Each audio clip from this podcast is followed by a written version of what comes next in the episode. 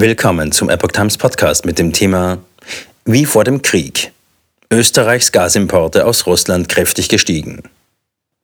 Ein Artikel von Maurice Vorgäng vom 24. Februar 2023. Österreich bezieht anteilig wieder so viel Erdgas aus Russland wie vor Beginn des Ukraine-Kriegs. Laut dem Energiekonzern OMV liegt das an erhöhten Liefermengen von Russland nach Europa und an bestehenden Verträgen.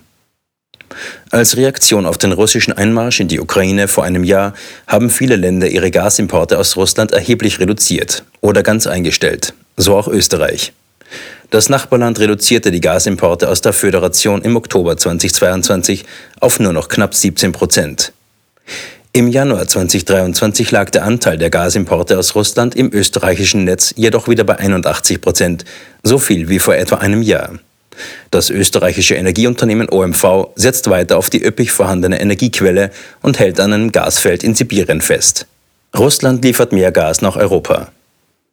Ab Januar erhöhte der russische Staatskonzern Gazprom die Gaslieferungen über die Ukraine wieder auf den höchsten Stand des Jahres 2022. Somit fließen laut einem Bericht der Berliner Zeitung täglich rund 42 Millionen Kubikmeter durch die Leitungen nach Europa. Deutschland hält das für irrelevant, wie die Importdaten der Bundesnetzagentur bestätigen. Österreich setzt hingegen viel auf die erhöhten Gasströme. Sie spielen eine Schlüsselrolle bei der Energieversorgung des Landes. Die österreichische Regulierungsbehörde für Strom- und Gaswirtschaft E-Control erklärte kürzlich, warum das Land die Importe von russischem Gas wieder erhöhte, berichtete RND. Es liege daran, dass die Importe aus Deutschland und Italien im November und Dezember zurückgegangen seien, während der Gaszustrom aus Russland konstant hoch blieb. Gazprom hatte die Gasexporte nach Europa im Sommer stark gedrosselt. Zuletzt seien aber wieder 100 Prozent der bestellten Menge nach Österreich geliefert worden, wie der Chef von OMV, Alfred Stern, Anfang Februar mitteilte. Nach Deutschland fließe aktuell kein Gas mehr aus Russland. Zudem sprach Stern von den bestehenden Lieferverträgen und den damit verbundenen Verpflichtungen. Österreich band sich nach Verhandlungen mit Russland im Jahr 2018 bis ins Jahr 2040 an russisches Gas. Dabei verdoppelten die Vertragspartner sogar die Liefermengen. Putin sprach damals von Energiesicherheit für den ganzen Kontinent durch die gute Zusammenarbeit. Die Vertragsdetails sind geheim. Bekannt ist aber, dass der österreichische Energiekonzern zahlen muss, egal ob OMV das russische Gas abnimmt oder nicht. Speicher gut gefüllt, dennoch Aufruf zum Energiesparen. Am 9. Februar waren laut Statista Österreichs Gasspeicher zu 74 Prozent gefüllt, ein sehr hoher Wert für diesen Monat. In den Jahren zuvor waren diese Werte zu diesem Zeitpunkt noch deutlich niedriger.